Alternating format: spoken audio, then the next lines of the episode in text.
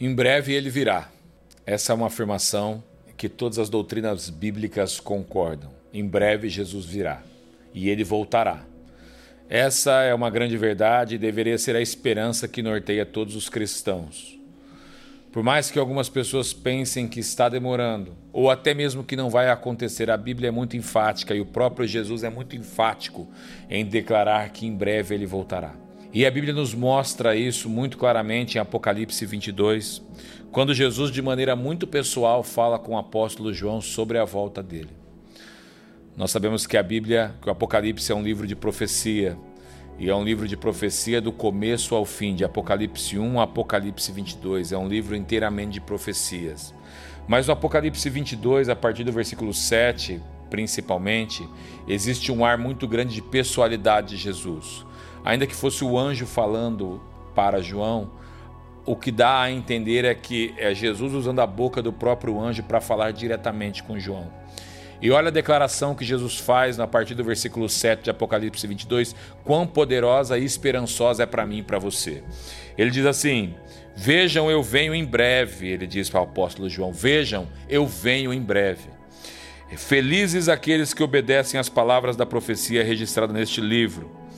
E ainda ele, mais uma vez no versículo 12, ele declara: Vejam, eu venho em breve e trago comigo a recompensa para retribuir a cada um de acordo com os seus atos. Eu sou o Alfa e o Ômega, o primeiro e o último, o princípio e o fim. Mais uma vez, ele declara no versículo 20: ele diz: Aquele que é testemunha fiel de todas essas coisas diz: Sim, eu venho em breve. Jesus, durante três vezes em Apocalipse 22, ele faz a declaração mais poderosa, uma das mais poderosas desse livro do Apocalipse: Sim, eu venho em breve. Quando João escreve isso, o apóstolo João provavelmente imaginava que esse venho em breve de Cristo seria dentro do seu tempo, seria dentro da vida de João, seria dentro de um tempo muito curto, ou de um espaço de tempo muito curto. Mas nós sabemos que o tempo de Deus não é o nosso tempo e nós precisamos sempre acompanhar as profecias bíblicas que têm se cumprido. Nós não sabemos a data, não sabemos o dia, não sabemos a hora. Nós não podemos nem ao menos chutar isso. Nós podemos imaginar que está perto e crer que está perto, porque muitas profecias bíblicas já se cumpriram e nós temos visto sinais das, da volta de Cristo. Mas essa é a esperança que deve nortear o coração de todo cristão. Você sabe que dentro das teologias bíblicas saudáveis, nenhuma delas discorda disso, que Jesus virá em breve. E Jesus virá em breve. Ele mesmo diz pessoalmente para João. Veja que no livro de Apocalipse é sempre a revelação de um anjo falando com João. Mas aqui nesse texto, nessa parte, existe um tom de pessoalidade de Jesus. Jesus, ainda que esteja usando a boca do anjo, é ele dizendo direto para João: Sim, eu venho em breve. E você precisa crer e guardar isso dentro do seu coração. E como é a vida de alguém que aguarda a volta de Cristo? Apóstolo Paulo mesmo nos diz que todo olho verá, que todo joelho se dobrará, que toda língua confessará que Jesus Cristo é o Senhor. E nós sabemos que essa volta acontecerá e será um evento mundial onde todos verão a volta triunfal de Jesus Cristo. Ele vive e ele reina, mas ele voltará.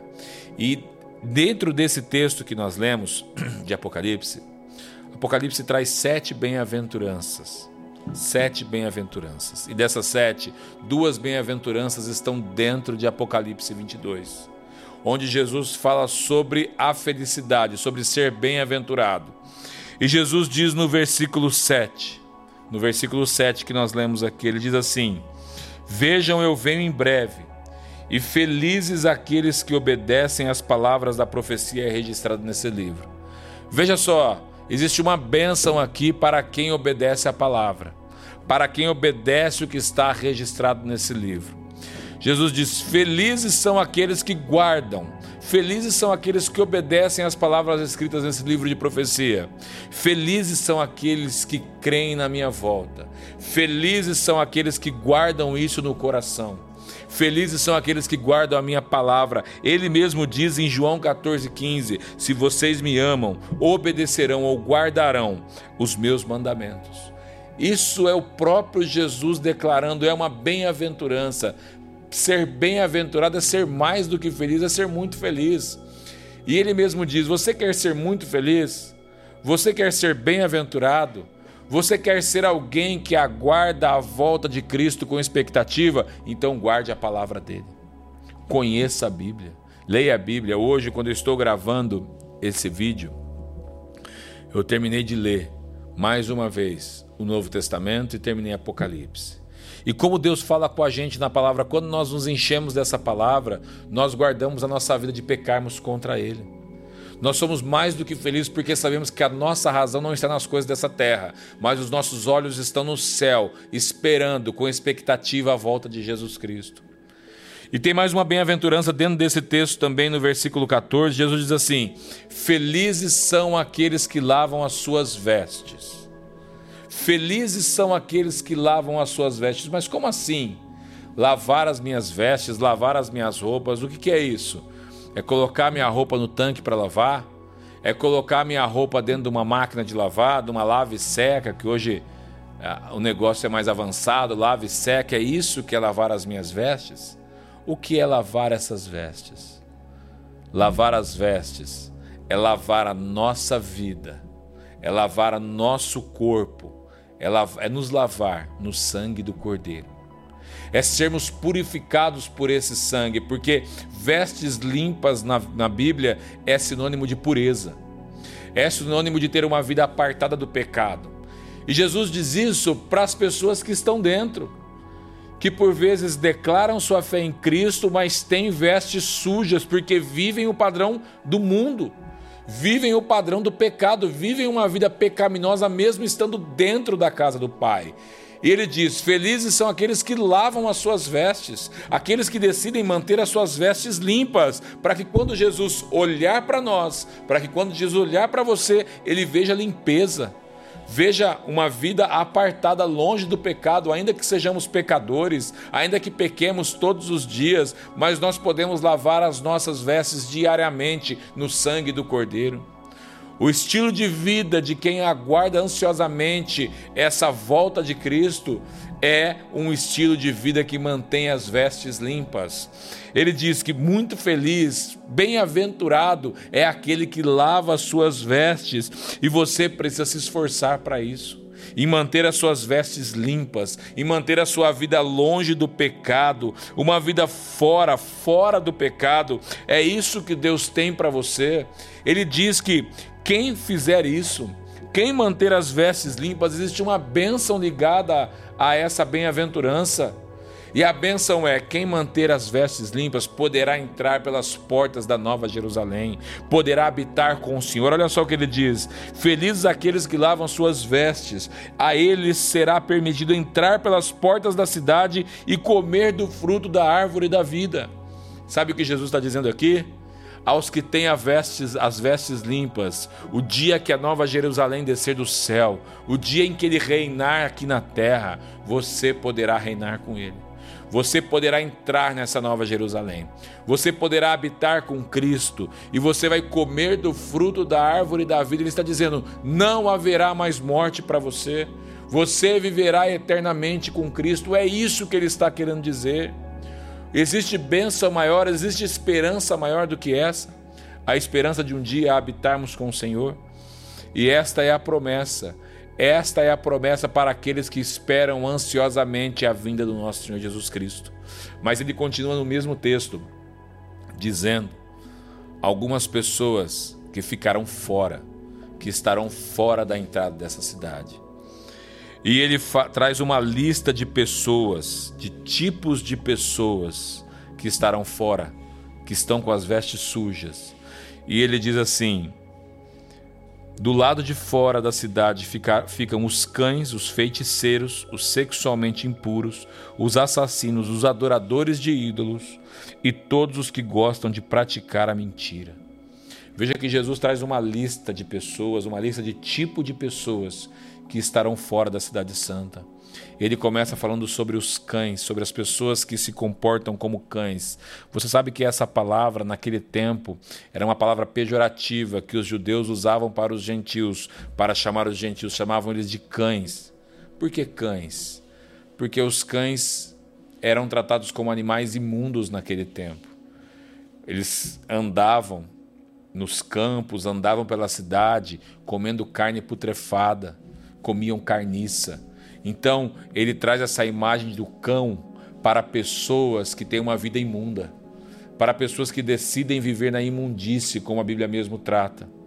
Esse tipo de pessoa que vive dessa maneira não adentrará, não entrará na Nova Jerusalém, que decidem se contaminar com a imundícia desse mundo. Ele também fala sobre um outro tipo de pessoa que são os feiticeiros. São aqueles que praticam magia, é isso que ele quer dizer aqui no texto. Aqueles que não buscam o Deus de toda a terra, mas que buscam em outros espíritos um caminho. Que praticam feitiçaria, que praticam a magia, Jesus diz, esses estarão fora também da Nova Jerusalém. Ele fala sobre os sexualmente impuros. E aqui Jesus fala realmente sobre as pessoas que permitem que seus corpos sejam prostituídos, que usam o sexo fora da bênção do casamento, ou que ainda mesmo se relacionam dentro do próprio casamento com seu próprio cônjuge de uma maneira inescrupulosa, de uma maneira que não deveriam se relacionar. Jesus diz a esses que são sexualmente impuros, eles não adentrarão a Cidade Santa. Não adentrarão pelas portas da Nova Jerusalém. Você sabe que o sexo, o relacionamento sexual é uma bênção para o casamento, é uma bênção para o matrimônio, é uma bênção que Jesus deu para o marido e mulher. E hoje em dia nós vivemos o tempo do sexo livre, onde as pessoas podem fazer sexo com quantas pessoas quiserem, como elas quiserem, porque são os seus corpos e suas regras. Ok, quanto a isso, você pode fazer isso. Mas a Bíblia deixa muito clara muito claro que as pessoas que vivem assim não adentrarão a essa nova Jerusalém.